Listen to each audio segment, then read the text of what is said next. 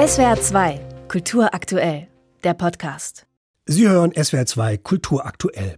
Gestern noch rief Bundespräsident Steinmeier in Berlin zur Solidarität mit Israel auf. Zeitgleich wurden pro-palästinensische Demonstrationen vielerorts kritisiert oder verboten. Das wirft die Frage auf, wie viel Solidarität sollen bzw. müssen wir dem Staat Israel und seiner Bevölkerung zeigen? Und warum kritisieren wir Menschen, die sich aber auch mit der palästinensischen Bevölkerung solidarisieren wollen? Am Wochenende haben sich über 100 in Deutschland beheimatete jüdische Künstlerinnen, Schriftsteller und Wissenschaftlerinnen in einem offenen Brief für Frieden und Meinungsfreiheit für alle ausgesprochen, auch für pro-palästinensische Stimmen. Eine der Unterzeichnerinnen ist die deutsch-israelisch-US-amerikanische Philosophin, Autorin und Leiterin des Einstein-Forums in Potsdam, Susan Neimann. Hallo, Frau Neimann. Guten Abend. In dem offenen Brief sprechen Sie sich und viele andere jüdische Stimmen in Deutschland für volle Solidarität mit, ich zitiere, unseren arabischen, muslimischen und insbesondere palästinensischen Nachbarn aus.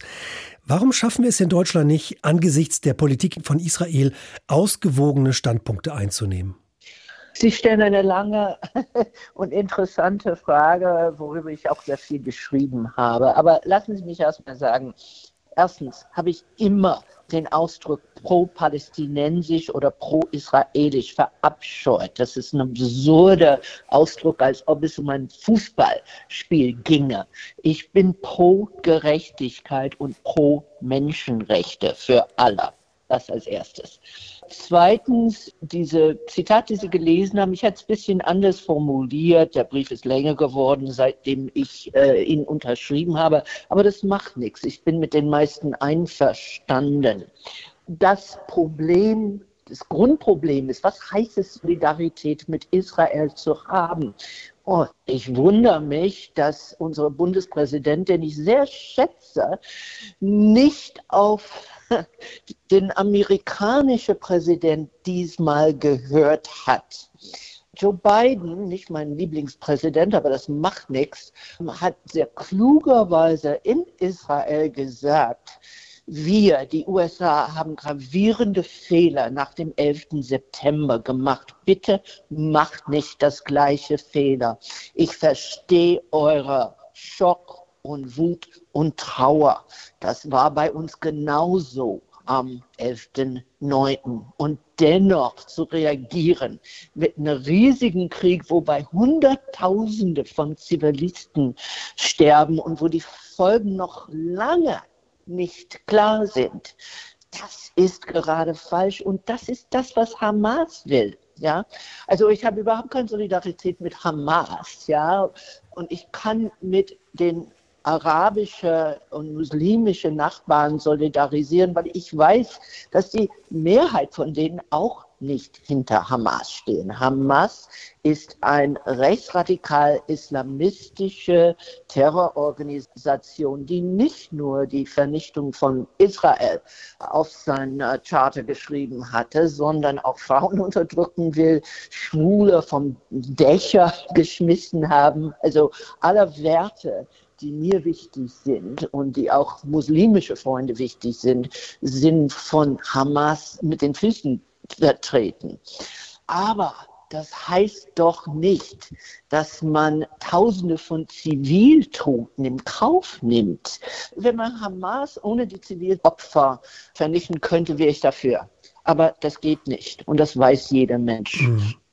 In den letzten Wochen haben ja viele Landes- und Stadtregierungen in Deutschland öffentliche Versammlungen mit mutmaßlichen Sympathien für Palästinenser verboten. Diese Repressionen betrafen auch Demonstranten wie Jugend gegen Rassismus oder jüdische Berliner gegen Gewalt in Nahost. Also Übertreiben wir in Deutschland unsere Solidarität zu Israel oder was würden Sie den deutschen Politikern und auch den Landes- und Stadtregierungen raten, wie sie damit umgehen müssen? Weg von dieser binäre und ich finde ich sehr simple Vorstellung, entweder ist man pro-israelisch oder pro-palästinensisch. Wir sollen für Menschenrechte stehen. Und sie wurden auch ständig verletzt von der israelischen Regierung seit Jahrzehnten. Das Problem ist, Juden werden nicht sicherer dadurch, dass palästinensische Demonstrationen verboten werden. Ich lebe in Neukölln, ja, und ich lebe in Neukölln sehr gerne, auch weil ich weiß, dass die Mehrheit der Muslime nicht auf die Seite von Hamas stehen.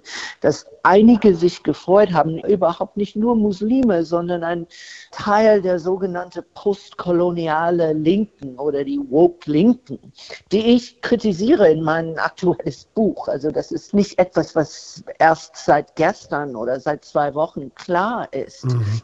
Also es sind nicht nur Muslime, es sind sehr viele weiße Leute, die meinen, sie wollen an, auf die Seite der Unterdrückten stehen. Und die Unterdrückten sind in diesen Kreisen seit langer Zeit Palästinenser, ohne irgendeinen Begriff von den Kontexten und den Zusammenhängen. Aber ich sage als entschiedene nicht Postkolonialisten, die Palästinenser sind unterdrückt und das seit langem. Mhm. Wir warnen davor, also wir, die, ich bin auch israelische Staatsbürgerin, äh, wie auch Jüdin, und man muss nur wirklich einen Tag mit der israelische Zeitschriften verbringen. Ich empfehle Haaretz, da gibt es auch eine englische Ausgabe. Und das ist eine andere Welt als die Welt in Deutschland. Da wird unglaublich viel Kritik auf diese Netanyahu-Regierung geübt. Die meisten Leute wollen ihn weghaben. Diese Tatsachen lese ich nicht in den deutschen Medien und äh, deshalb tue ich, hm. was ich kann, um die bekannt zu machen. Aber wie erklären Sie sich dann, also in der vergangenen Woche haben wir ja viele jüdische Stimmen in Deutschland gehört, die gesagt haben, es fehlt an Solidarität aus den Kulturinstitutionen für deutsche Jüdinnen und Juden. Und nun ist es aber so, dass es vielleicht zu viel des Guten ist, beziehungsweise Solidarität für palästinensische Stimmen fehlen. Also hier fehlt ja ganz klar eine Ausgewogenheit. Also wie kriegt man es so hin, dass irgendwie alle Menschen, auch alle jüdischen Stimmen in Deutschland, zufrieden sind? Also man muss wirklich unterscheiden zwischen offizielle jüdische Stimmen und anderen. Die Mehrheit der Juden, die in Deutschland leben, gehören nicht der jüdischen Gemeinde an und wir sind auch nicht vom Zentralrat vertreten. Und äh, zu sagen, dass es an Solidarität für Israel mangelt, äh, also aus meiner Perspektive gar nicht. Das wird ja oft gesagt.